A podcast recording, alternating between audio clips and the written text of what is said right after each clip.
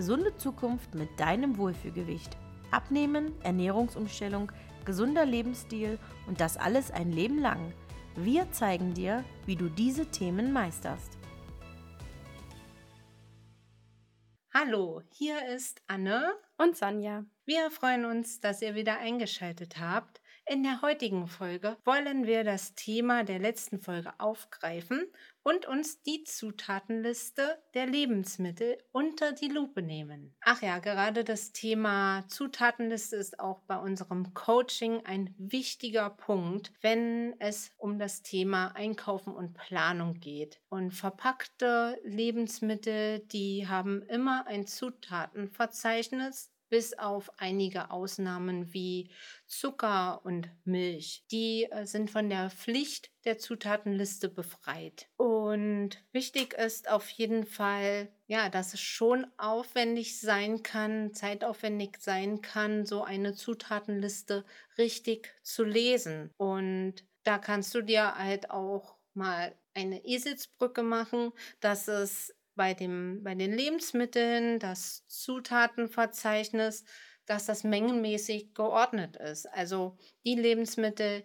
die am häufigsten oder am meisten in dem Produkt drin sind, die sind ganz vorne aufgeführt und von den Produkten oder von den Lebensmitteln, von den Zutaten, wo am, am wenigsten enthalten ist, die sind am Ende aufgeführt. So findest du am Ende meistens ja Aromen, Gewürze und äh, andere Zusatzstoffe. Und so kannst du halt auch sehen, wenn praktisch das Wort Zucker ganz, ganz weit vorne auf der Zutatenliste steht, dass da dann halt auch viel von diesem Zucker enthalten ist. Und wusstest du auch, dass, dass es manchmal sogar prozentuale Anteile gibt? Und da kann es halt auch oder da muss es, wenn das auf der Verpackung vorne drauf ist, zum Beispiel beim Müsli, wenn das ein Haselnussmüsli ist, dann muss die, müssen die Nüsse, also die Haselnüsse als Prozent aufgeführt werden. Genau, und wichtig auch vielleicht noch für Allergiker, da kann es auch immer ein guter Hinweis sein, dass, dass da halt dieses fettgedruckte oder manchmal auch unterstrichene ein guter Hinweis für Allergiker ist oder auch es kann Spuren von beispielsweise Erdnüssen, Soja enthalten sein. Das kann auch nochmal ein guter Punkt für Allergiker sein. Ja, danke für die Erklärung der Zutatenliste, Anne. So einen groben Einblick haben wir jetzt bekommen, wie die sich auch zusammensetzt. Das ist ja schon, finde ich, ziemlich spannend. Und ähm, ich, ich persönlich finde, es lohnt sich immer, eine Zutatenliste anzuschauen und zu analysieren, was, was kaufe ich da eigentlich, was ist da drin und ist das überhaupt notwendig, dass man so ein bisschen das hinterfragt, was macht der Hersteller da rein und brauche ich das wirklich? Ist es technologisch sinnvoll, dass das drin ist? Oder kann ich auch ein vergleichbares anderes Produkt wählen, ähm, wo dieser Stoff fehlt und ich kann ihn einsparen und dadurch ein Anhäufen so Zusatz, von so Zusatzstoffen verringern, einfach damit man einen gesünderen, gesünderen Lebensstil verfolgen kann. Gerade, ähm, also es gibt, es gibt viele Sachen, die auch überflüssig sind, finde ich, gerade so wie in Wurst, dass da Zucker drin ist. Das ist für mich unbegreiflich. Wieso muss in einem herzhaften Produkt äh, Zucker drin sein? Ja, das, das ja, sind so Sachen, an denen kann man sparen, wenn man einfach die Verpackungen ein bisschen vergleicht. Das natürlich äh, in Schokolade Zucker ist, ist logisch, das weiß ja auch jeder, oder in Gummibärchen. Und ich finde, wenn man dann in der Wurst zum Beispiel an Zucker spart, dann kann man auch ganz unbedenklich, unbewusst sagen, Mensch, jetzt esse ich mal was Süßes, wo Zucker auch reingehört, ja. Genau, ja, da hast du vollkommen recht. ja, also, oder, oder was mir jetzt noch einfällt, wo, wo Zucker drin ist, was nicht unbedingt rein muss, sind zum Beispiel saure Konserven, also so wie, wie saure Gurken oder, oder Sauerkraut oder so ja. Sachen. Da wird gerne auch Zucker reingemacht. Ähm, was, nicht wenig.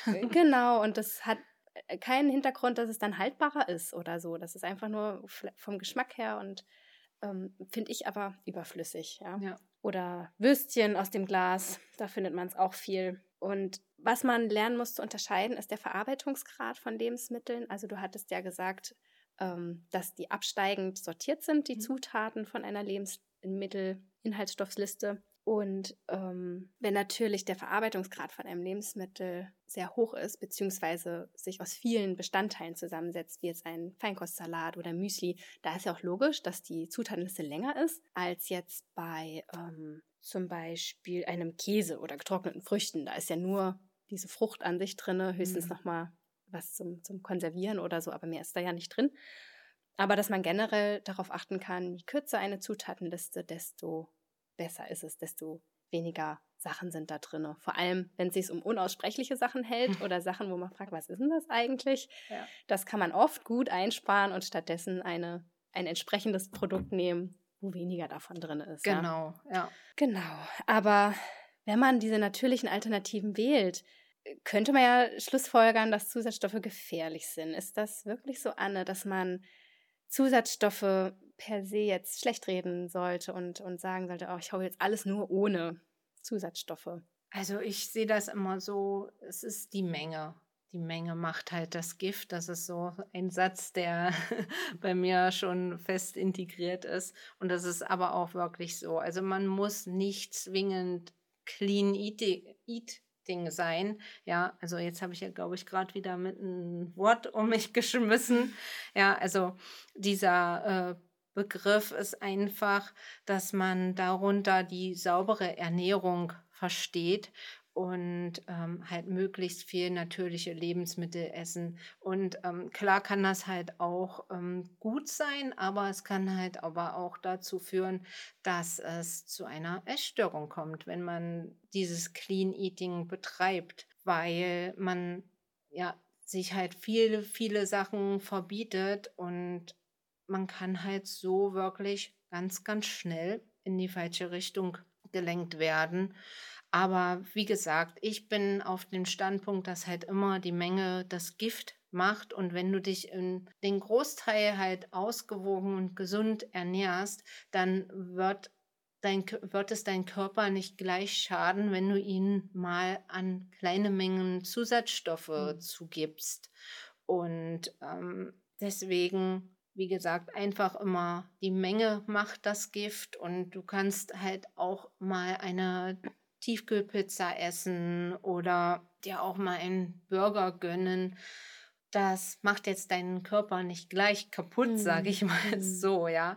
Und natürlich kann man auch Pizza selber machen. Also ich mache zum Beispiel liebend gern Pizza selber und man kann das halt auch super integrieren oder mit Freunden beispielsweise auch super eine Pizza-Party machen, mhm. ja, weil man hat ja, wenn man jetzt die, den Teig hat, hat man ja auch gleich eine große Menge.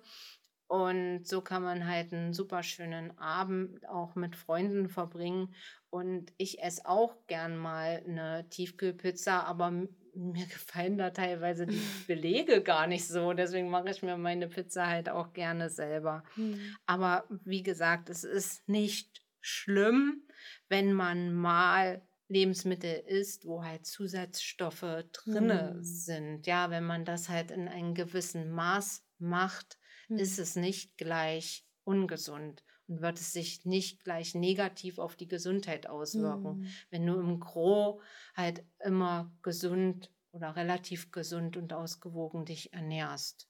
Also das ist mein hm. Standpunkt. Ja, die Zusatzstoffe sind ja auch geprüft. Also die werden ja, bevor sie zugelassen werden, auch Hand und Fuß geprüft, ob sie wirklich auch keinen Einfluss auf die Gesundheit haben, auch wenn man sie in größeren Mengen verzehrt. Also die, die eingesetzt werden von der Lebensmittelindustrie, sind erstmal so unbedenklich. Hm. Verschiedene Menschen können natürlich auch andere Reaktionen zeigen. Es gibt natürlich auch Allergien gegen bestimmte Zusatzstoffe oder Unverträglichkeiten. Das wenn man zu viele davon isst, vielleicht Verstopfungen bekommt oder ein Völlegefühl oder eben Hautausschlag oder sowas. Mhm. Das ist aber sehr individuell, aber ja. für die Regel eher nicht. Genau. Aber da habe ich zum Beispiel auch ein Beispiel aus meiner Kindheit, ähm, wo ich das hautnah erleben konnte. Ich war ungefähr sechs und hatte eine Packung Tic Tacs geschenkt bekommen und habe mich total darüber gefreut. Hatte die vorher noch nie gegessen und fand das so schön, dass man diese weglutschen konnte und habe mir dann immer eins im Mund gesteckt und ja, dann noch eins und noch eins. Und irgendwie hatte ich den Nachmittag, war auch Ruhe und wir saßen alle im Wohnzimmer und haben noch eins und noch eins. Und irgendwie war dann ruckzuck die Packung leer. Und habe mich dann wirklich gefreut, die auch genießen zu dürfen, ja. Und abends, als ich mich dann ausziehen wollte und meine Mutter mir geholfen hat mit dem Waschen und so, und dann haben wir so geguckt und dann hatte ich so einen ganz tollen Hautausschlag, also so so, so kleine Krissel überall auf dem Rücken und auf dem Bauch. Und dann habe ich mich richtig erschrocken. Was ist das denn jetzt? Und, und dann haben wir überlegt und naja, ich glaube, wir haben dann noch bis zum nächsten Tag oder so gebraucht und haben festgestellt, dass es also keine Krankheitssymptome sind, weil ich sonst nichts hatte. Und das hat aber gut äh, hingehauen mit diesen TikToks einfach, dass da wahrscheinlich irgendein Farbstoff drin war oder so, auf den ich reagiert habe. Ich muss sagen, hinterher jetzt auch nicht mehr. Also ich habe jetzt zwischenzeitlich, bin jetzt auch schon ein bisschen gewachsen und habe nochmal TikToks probiert. Ist nichts passiert, allerdings habe ich doch keine ganze Packung gegessen, ja. immer mal nur so zwei, drei, das war wirklich nur den einen Tag. Und da fand ich das interessant zu, zu sehen, wie, wie man darauf reagieren kann, auf sowas. Ja. Wie du schon eben gut erklärt hast, dass die Menge einfach so das Gift macht. Ich meine, es ist nichts passiert, ich habe keinen Schaden davon getragen und es war jetzt nur Hautausschlag. Aber ich habe darauf reagiert und habe es aber auch in einer großen Menge gegessen, ja. Ja. Hm. Ja, das ist schon, schon krass, wie man das so, ja, wie da wirklich die Menge das, das denn ausmacht, mhm, ja. Mhm. Und auch hier, finde ich, kann man auch wieder gut die ähm, 80-20-Regel so mhm. anwenden. Ne?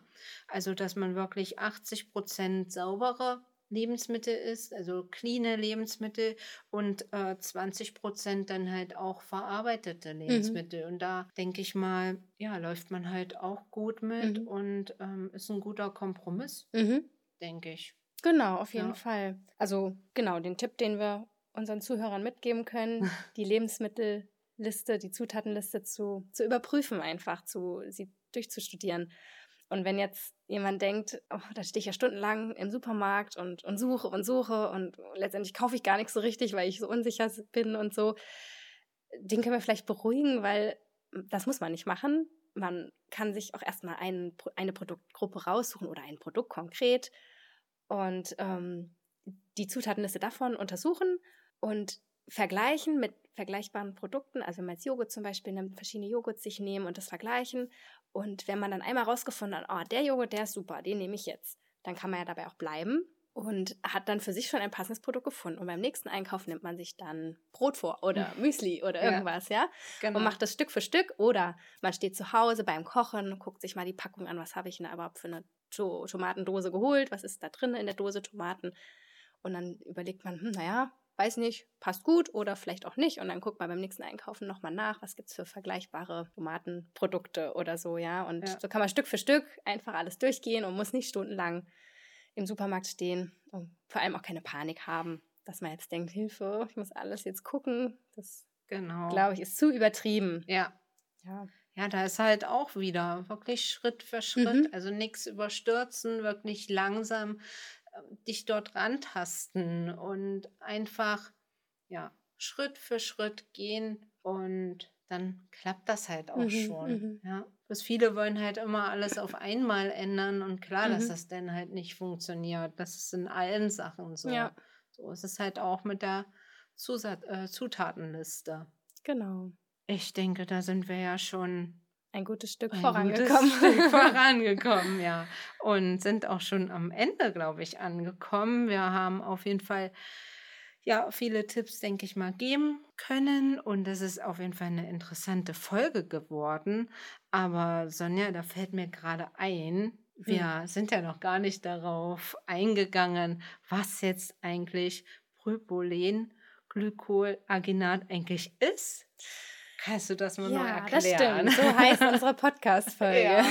Was ist denn eigentlich Propylenglykol-Alginat? Das ist ein Zusatzstoff äh, unter der Nummer 405 oder E405, den hat bestimmt schon jeder mal irgendwo gelesen. Ähm, der ist, wird aus der Braunalge gewonnen und wird als Verdickungsmittel, als Emulgator oder Stabilisator eingesetzt, hat also einen technologischen Hintergrund, wenn man zum Beispiel einen Pudding andicken möchte oder ähm, wenn man etwas ähm, vermischen möchte, was sonst nicht mischbar ist, dann führt man einen Emulgator dazu und dann verbindet sich das. Oder ein Stabilisator, wenn die Farbe stabil bleiben soll. Und, und für solche Sachen nutzt man diesen Zusatzstoff.